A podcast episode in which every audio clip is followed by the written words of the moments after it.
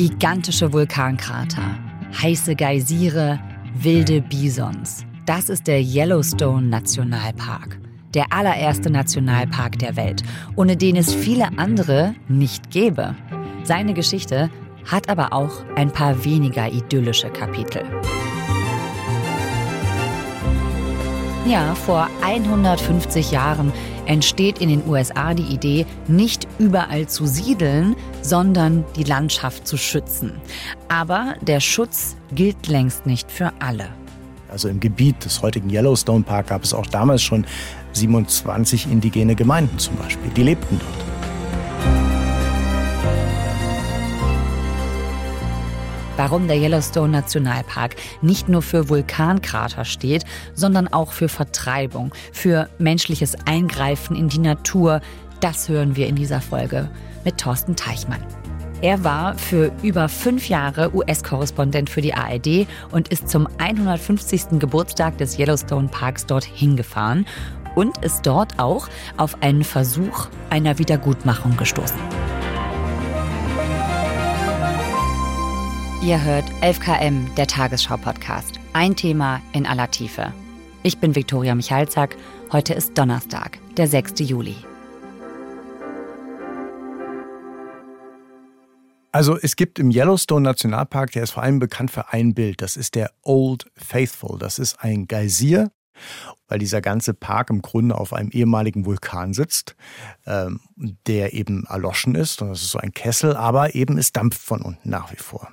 Und dieser Geysir, der sprüht Wasser nach oben, eine Fontäne aus Dampf und Wasser und, und, und Gasen. Und das ist vorhersagbar. Mhm. Das bedeutet, man kann sich darauf einstellen und die Uhr danach stellen, wann gehe ich dahin, wann sehe ich den Vulkan. Sehr angenehm für Touristen. Okay. Ist beeindruckend, ist spektakulär. Aber ich glaube fast, dass der Yellowstone Park im Winter noch viel beeindruckender ist. Ich hatte das Glück, für eine Recherche dort in den Winter hinzufahren und habe etwas gemacht, was ich vorher noch nie gemacht hatte. Ich bin Schneeschuh gewandert. Im Yellowstone an einem kleinen Creek, an einem kleinen Fluss, dem Firehole-Fluss. Das ist ein schmaler Bach, der nicht zufriert, weil der gespeist wird von dem Wasser der Geysire, also warmes Wasser. Dadurch wirkt das Wasser schwarz, die Bäume sind weg und dann kannst du auf die andere Seite sehen dieses Flusses und da stehen die Bisons. Und die stehen da und die grasen, das heißt, die versuchen mit ihrem riesigen Kopf den Schnee wegzuschieben, um an das Gras da drunter dran zu kommen. Und du stehst einfach nur da. Und du kannst das ewig beobachten. Und es ist ruhig, es gibt sonst keine Geräusche außer der Natur. Und es ist ein unheimlich eindrücklicher Moment, bei dem dir aber auch klar wird, wenn du die Tiere siehst, was für eine lange, große Geschichte ist, die da zurückreicht.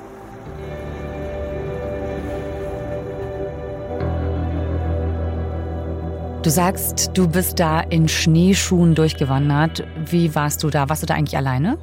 Also es ist ja so, im Winter im Yellowstone kannst du nicht selber mit dem Auto reinfahren. Mhm. Yellowstone ist sonst so ein kompletter Autofahrerpark. Die haben mal eine Erhebung gemacht, dass die meisten Touristen, die nach Yellowstone mit dem eigenen Auto kommen, sich eigentlich nicht weiter als acht Minuten von ihrem Pkw bewegen. Das funktioniert im Winter nicht. Ah. Der Winter hat ganz viel Schnee mhm. und deswegen sind die Touren organisiert. Das heißt, am Eingang zu Yellowstone gibst du dein Auto ab. Du stellst das da auf einen Parkplatz ah. und du wirst dann mit einem Schneemobil weitergebracht. Das sind so große amerikanische Pickup-Wagen mit einem Aufbau mit Sitzen drin, ah. also wie ein kleiner Bus. Aber ja. die Reifen sind so große Ballonreifen von einem Meter Durchschnitt, damit die eben durch den Schnee durchkommen. Let's see, two, four, five, easy peasy.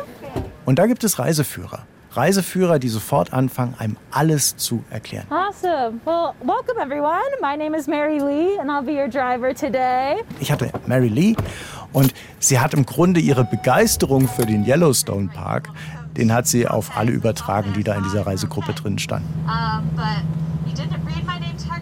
Jetzt beschäftigen wir uns ja heute mit der Geschichte vom Yellowstone Nationalpark und den gibt es jetzt so seit ungefähr 150 Jahren. Letztes Jahr war das 150. quasi Jubiläum oder der Geburtstag. Gab es da eine Party? Nee, die ist ausgefallen.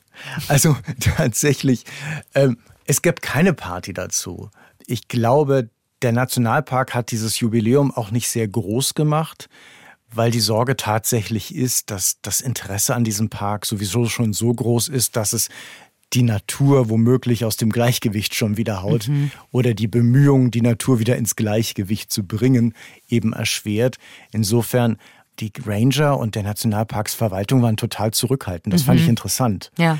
Die waren sehr, sehr spärlich. Es gab Schalten. Es war auch eben noch so die Nachwehen von Corona zu spüren. Und deswegen habe ich mich auf den Weg gemacht, um dann eben über diese Tour zu erfahren, was die Faszination dieses Parkes ausmacht und eben auch seine Geschichte ist. Mhm. Ja, die sind sehr gefragt. Ne? Also die Amerikaner lieben den Park und die sind weiter sehr, sehr gut besucht. Ne? Diese Parks sind irre besucht. Yellowstone ist nicht mal der vielbesuchteste. Also ich mhm. glaube, in den Appalachen, da kommen Millionen Besucher hin, das ist noch viel mehr. Aber es ist mhm. eben einer der attraktivsten, weil er solche Natursensationen hat. Also die Amerikaner zum großen Teil leben eben auch in Städten.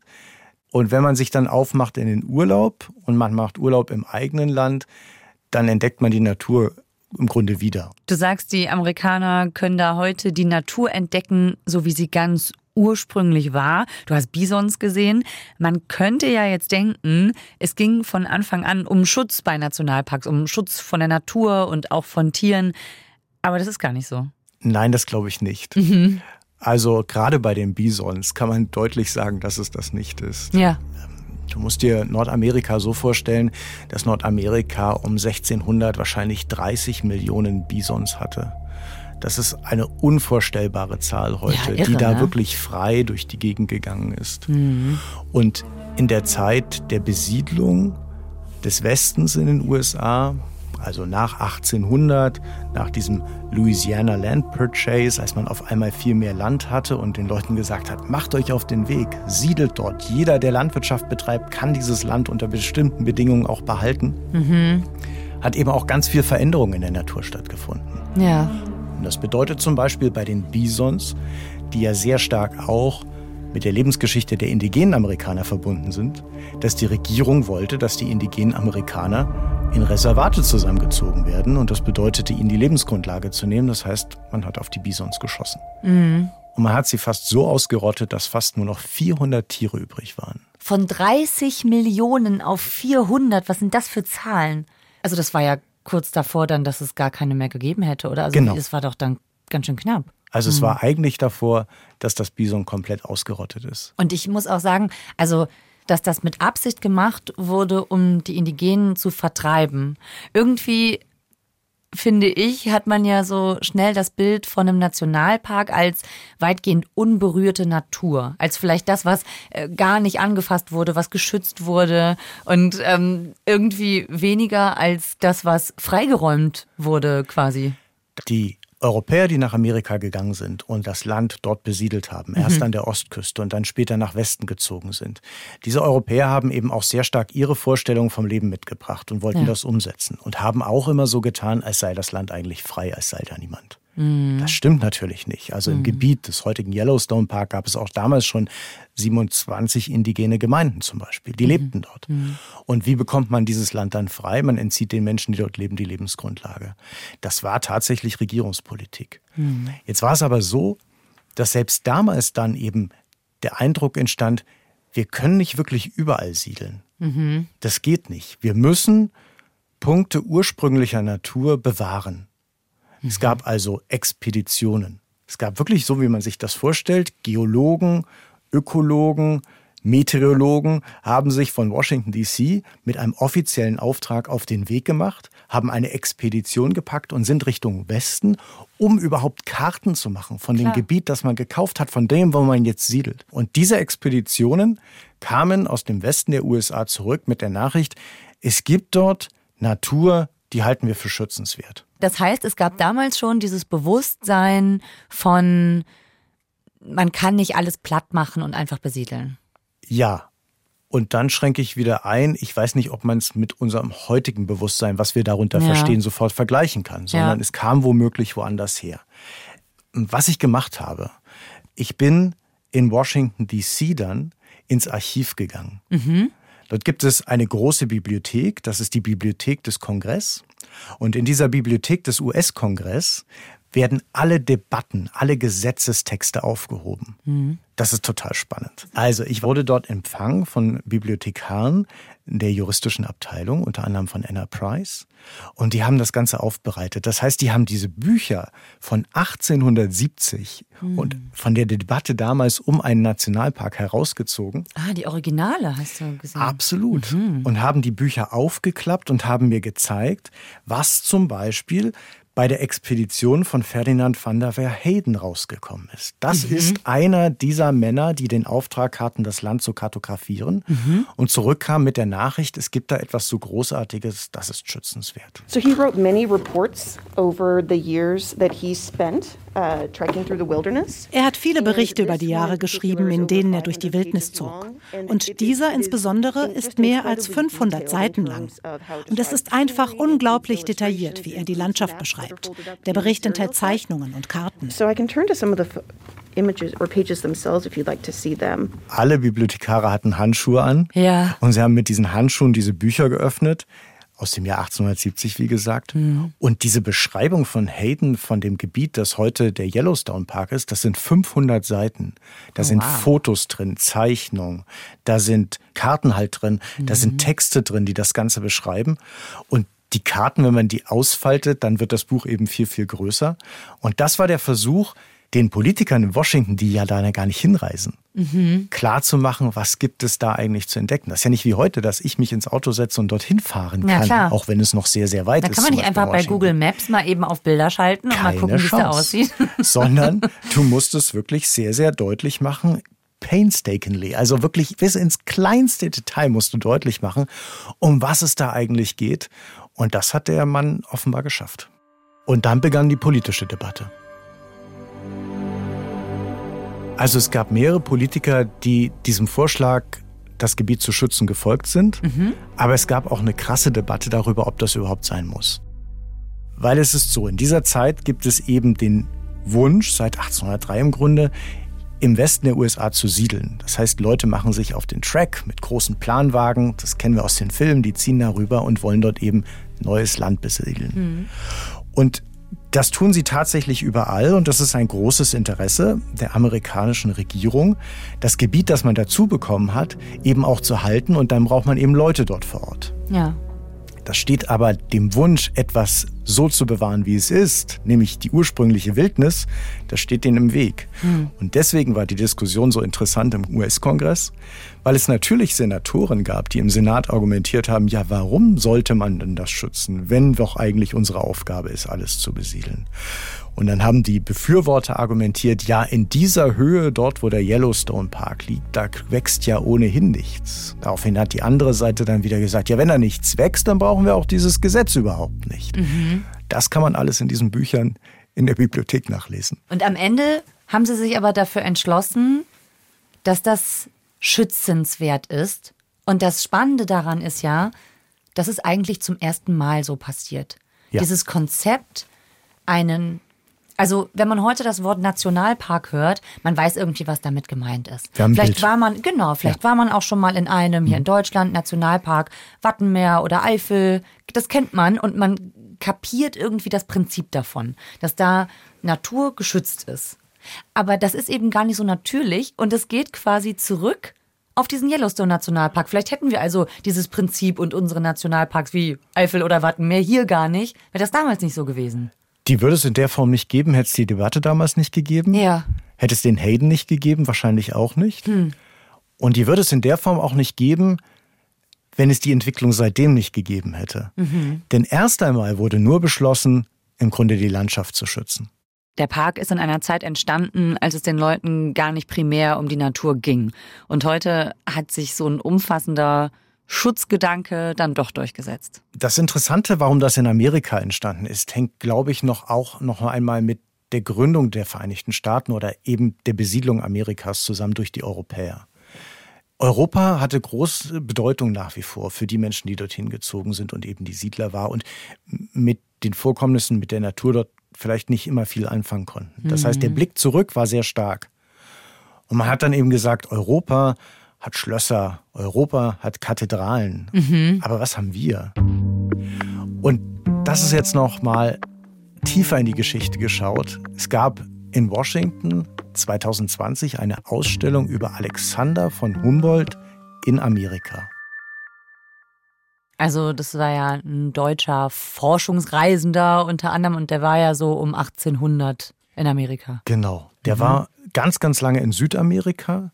Der hat eben auch Expeditionen gestartet. Auch er hat das Leben dort beschrieben, er hat die Natur dort beschrieben. Es gibt Gemälde, es gibt Bücher, es gibt alles von ihm. Mhm. Und er kam 1804 in die USA und er wurde wahnsinnig hofiert. Und er hat das Bild in der Kultur, aber eben auch im Verhältnis der Amerikaner zu ihrer Natur sehr, sehr stark geprägt für die nächsten Jahrzehnte tatsächlich. Er war Aha. eigentlich nur sechs Wochen da, aber er hat so einen großen Einfluss gehabt und das zeigte diese Ausstellung, das war mir vorher überhaupt nicht klar. Mhm. Und in dieser Ausstellung waren diese Gemälde gesehen und es waren amerikanische Künstler, die gemalt haben dann die Bilder, die Alexander Humboldt mitgebracht hat aus Südamerika. Es wurde dann auf einmal eben schick über die Natur zu reden und es wurde im Grunde die Natur erhoben zur amerikanischen Kathedrale. Das zeigt uns auch, warum wir dem Nationalpark und vor allen Dingen auch gerade Yellowstone heute so eine Bedeutung beimessen. Hm. Weil wir hier von ursprünglicher Wildnis reden. Wir reden wirklich von etwas, was vor tausenden Jahren wahrscheinlich genau so war. Mhm. Das ist diese starke Verbindung zur Natur, die es eben vor allen Dingen an diesem Ort gibt und die dann eben auch zu diesem Konzept Nationalpark so stark beigetragen hat. Ja, klar. Da ist ja auch das Spannende daran, wenn man sich zum Beispiel eine Burg oder ein Schloss anschaut, dass man sagt, guck mal, das ist so alt, was ist hier passiert und sich die Geschichte von dem Land anschaut. Und der Alexander von Humboldt hat dann gesagt, ja, hey, bei euch ist es eben nicht die Geschichte von Menschen, was wir hier sehen, sondern die Natur dann. Weil die europäischen Siedler in Amerika ja auch nicht bereit waren, sich mit der menschlichen Kultur, die dort existierte, sagen, auseinanderzusetzen. Ist ja nicht so, als hätte es es gar nicht, nicht gegeben. Ne? Also es war sozusagen auch ein schönes Substitute, mhm. weil man sich mit den anderen Themen, nämlich der Vertreibung der indigenen Amerikaner, in dem Fall dann gar nicht auseinandersetzen musste. Ja. Das machen wir jetzt jetzt. Man hat sehr viele Jahre gebraucht, um daraus zu lernen. Mhm. Es ist ein langsamer Prozess.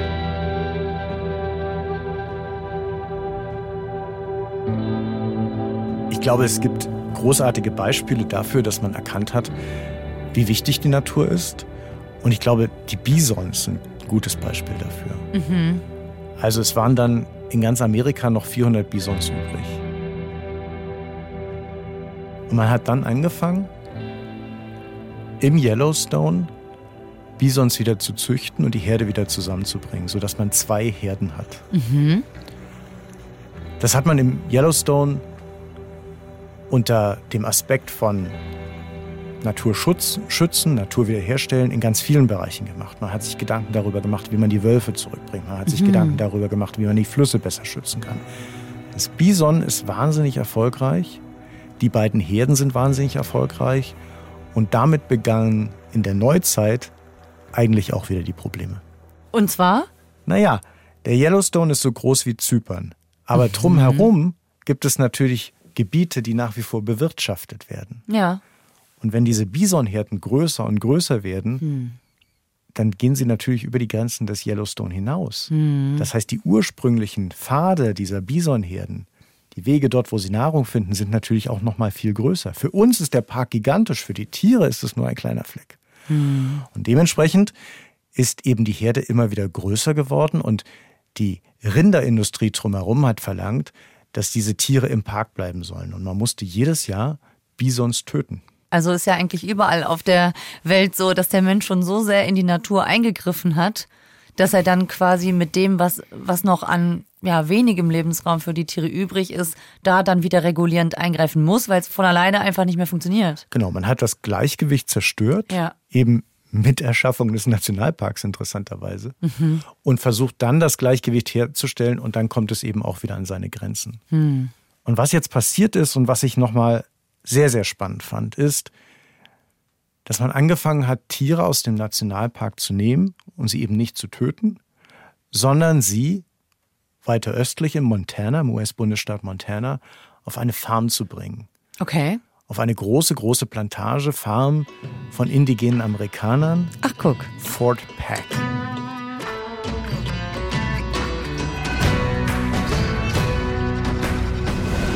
Also das ist in Montana, ich habe es nachgeschaut, schon Richtung kanadische Grenze, ganz im Norden. Ganz oben, Grenze zu North Dakota und Kanada. Eine sehr karge Gegend, äh, sehr hochgelegen, wahnsinnig kalt. Ja, ihr wart da im Dezember. Dann ist es wahrscheinlich äh, Wir hatten maximal kalt. Wie viel Grad war in das? der Zeit einmal minus 25 Grad. Oh. Und das war der Tag, an dem Tiere aus dieser ursprünglichen Herde des Yellowstone getestet werden mussten. I think we're just gonna let him go. Yeah. We let him go, let him rest, or what are we doing? Und zwar passiert Folgendes. Die Tiere aus Yellowstone werden also dort in die Farm gebracht oder eben auf das Gelände der Sioux, der Native Americans. Und sie werden dort in Quarantäne gebracht. Denn diese Bisons sollen einmal ausgewildert werden bei anderen Native American Gemeinschaften. Und damit sie das können und damit die Rinderfarmer auch zufrieden sind, müssen sie getestet werden auf Brucellose. Das ist ein Bakterium, wenn das die Kühe bekommen, dann haben die nur noch Totgeburten. oh. Und dementsprechend müssen die Bisons über zwei Jahre immer wieder getestet werden. Das sind wilde Bisons, das sind keine Zootiere, sondern das sind wilde Bisons. Ah, die, sind frei laufend quasi? Freilaufend, Okay. in einer Abzäunung drin, aber Ja. sonst freilaufend. Und an dem Tag müssen sie zum Tierarzt. Und wie machen die das? Fangen die die mit dem Lasso, wie die Cowboys? Oder wie läuft es ab? Auch noch im Schnee bei minus 25 Grad. Sie werden eingetrieben mit Trucks und man fährt in diesem Truck mit und der Boden ist gefroren, die Furchen des Bodens sind hart und man knallt die ganze Zeit in diesem Truck hin und her und man knallt immer wieder gegen das Armaturenbrett und es ist wirklich heftige Arbeit, um die Tiere in die eine Richtung zu bekommen, in den einen Gang, wo sie dann aufgeteilt werden, bevor ihnen Blut abgenommen werden kann. Und warum ich das erzähle? Ich habe dort nochmal sehr stark begriffen, was für eine harte und schwere Arbeit es ist, die Natur wieder in ihr Gleichgewicht zu bekommen. Also das, was relativ einfach war, relativ einfach war, im Kippen, ist unheimlich schwer, es wieder zurückzubringen. Das ist eben eine Zusammenarbeit von Sioux, von Native Americans. Robbie Magnan war das, der dort eben das Ganze gestartet hat, in Zusammenarbeit mit Tierärzten aus dem Yellowstone Park. Und zu erleben, dass die Vision davon, die bei Robbie eine ist, dass es irgendwann wieder Herden gibt, die durch Nordamerika ziehen. Und zwar von oben, von Alaska bis nach New Mexico. Und diese Vorstellung und die Arbeit, die er dafür tut, was nur ein kleiner Schritt dahin ist, wenn es überhaupt möglich ist, die war schon ganz, ganz toll anzuschauen und zu begleiten. Und die Härte besteht eben darin, dass die Tiere ja im Grunde sich nicht einfangen lassen, weil es Wildtiere sind. Du kannst sehen, wie sie sich darin wehren. Einige bekommen Angst, sie sind schnell gestresst, deshalb will man so schnell wie möglich arbeiten. Man versucht sie reinzubekommen, Blut abzunehmen und sie ziehen zu lassen. Get them out, let them go. Es müssen Tiere getrennt werden, wenn sie dann, wenn man ihnen dann Blut abnehmen möchte. Jungtiere, weibliche Tiere, Bullen müssen alle getrennt und aufgeteilt werden. Die, die das machen in der Zeit, dürfen sich den Tieren nicht zeigen. Das heißt, für die Tiere passiert das Ganze in einem großen Gestänge aus Metallwänden und Gittern passiert das alles wie von Zauberhand, weil wenn sie einen Menschen sehen, rennen sie automatisch in die andere Richtung und man kann sie dann nicht wieder zurückholen. Die dürfen keinen Menschen dabei Die können in sehen. der Zeit den Menschen nicht sehen. Das heißt, die Leute, die Das das machen, ja verstecken abgefahren. sich. Sie arbeiten mit Tüchern, die sie aufziehen. Sie versuchen, die Tiere zu locken, zu treiben. Und am Ende kommt ein Tierarzt und entnimmt dem Tier das Blut, bevor es dann wieder freigelassen wird. Und dann wird das Blut untersucht. mit der geschaut. Hand dann oder wie mit einer Spritze oder? Tatsächlich ähnlich wie eben bei Rindern Ja. kommen diese Tiere in eine Apparatschaft, die sie festhält. Mhm. Und dann tritt dieser mutige, mutige Tierarzt hinter das Bison, nimmt ihm Blut ab, steigt wieder raus, das Bison wird freigelassen und das Blut kann untersucht werden. Okay. Und jetzt frage ich mich natürlich, was kam denn raus eigentlich bei den Tests? Es wäre, denn wahrscheinlich schaut man ja genau deswegen und hofft, dass diese Bazillen diese Bisons nicht befallen haben, sodass man sie auswildern kann. Was kam denn raus? Es kam raus, dass keines der Tiere Brucellose-Bakterien in sich getragen hat. Und damit kamen zwei große Viehtransporte. Und in diese großen Anhänger, in diese amerikanischen Trucks, kamen die Tiere hinein, gut aufgeteilt, viel Platz.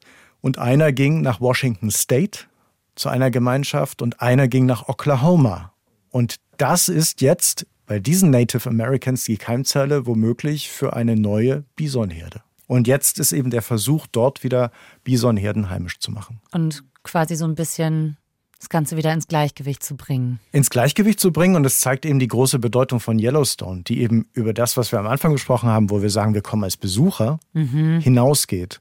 Sondern es hat tatsächlich für den Umweltschutz und für das, was wir erfolgreich machen wollen, eine noch viel, viel größere Bedeutung, die weit über die Grenzen dieses Parks eben hinausgeht.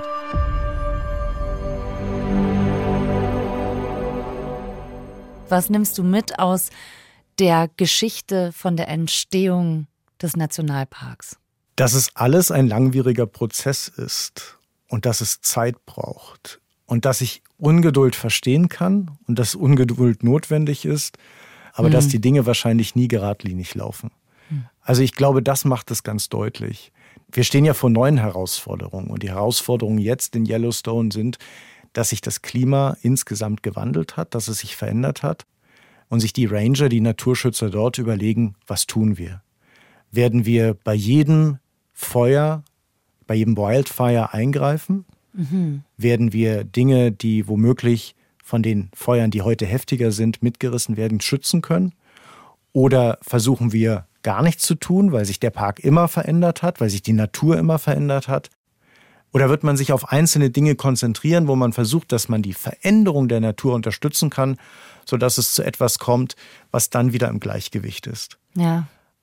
Aber daran merkst du, wie kompliziert das Ganze ist, wie ja. kompliziert der Naturschutz ist und wie schwierig es ist, wirklich eine, eine einfache Antwort in den Zusammenhang zu finden, die wirklich alle zufriedenstellt und bei der alle gleich an Bord sind. Mhm. Und auch diese Frage, wie weit eingreifen, ne? Es ist ja eigentlich auch so eine ständige Frage, ne, die ja auch mit dem Klimawandel ganz, ganz eng zusammenhängt, ne? Dass man sich denkt, okay, was haben wir eigentlich gemacht und inwiefern kriegen wir das wieder hin? Oder kurz gesagt, wie wollen wir als Menschen eigentlich mit der Erde umgehen, mit der Natur leben, ne?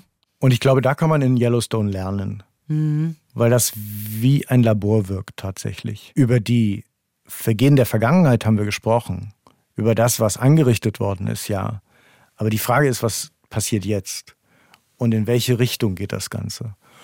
Und ich empfand alle, mit denen ich da gesprochen habe, im Park, die Ranger, die Behörden, die Tourguides, mit einem großen, großen Bewusstsein, was für ein Juwel das ist. Und mit einem großen Verständnis auch dafür, was Natur bedeutet und was für eine schwere Arbeit das ist.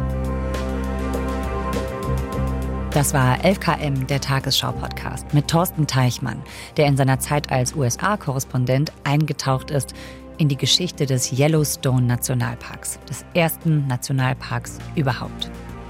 11KM findet ihr in der ARD Audiothek und überall dort, wo es Podcasts gibt. Thorstens Radioreportage findet ihr in unseren Shownotes.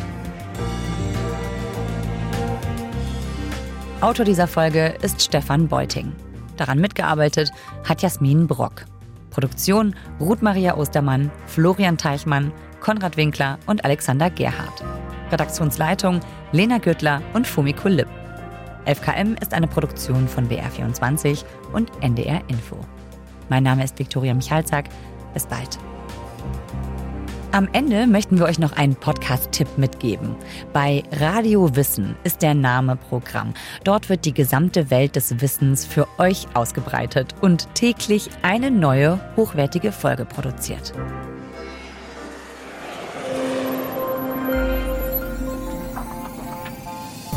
In Radio Wissen ist der Name Programm. Wir breiten die ganze Welt des Wissens vor euch aus. Immer gut recherchiert, spannend erzählt und hochwertig produziert.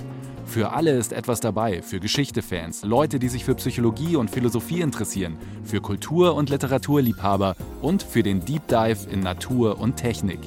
Wir verraten, mit welchen Methoden der innere Schweinehund zu besiegen ist, wie sich Picasso immer wieder neu erfunden hat oder wie der Marshallplan umgesetzt wurde. Aber auch, ob man kreatives Schreiben lernen kann und welche Spinnen bissig sind. Das und noch viel mehr in Radio Wissen alle neuen Folgen findet ihr in der App der ARD Audiothek.